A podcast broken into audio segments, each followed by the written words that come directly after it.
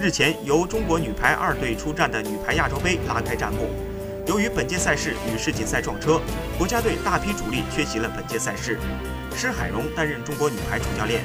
在首日结束的小组赛中，中国队以三比零的比分轻松战胜越南女排，豪取开门红。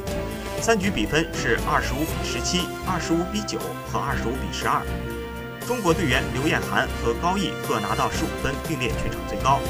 其中高毅是拦网得到十一分，刘晏含扣球得到十一分。虽说是国家二队，但几名选手却也是国家一队常客。段放还刚刚随队参加了亚运会。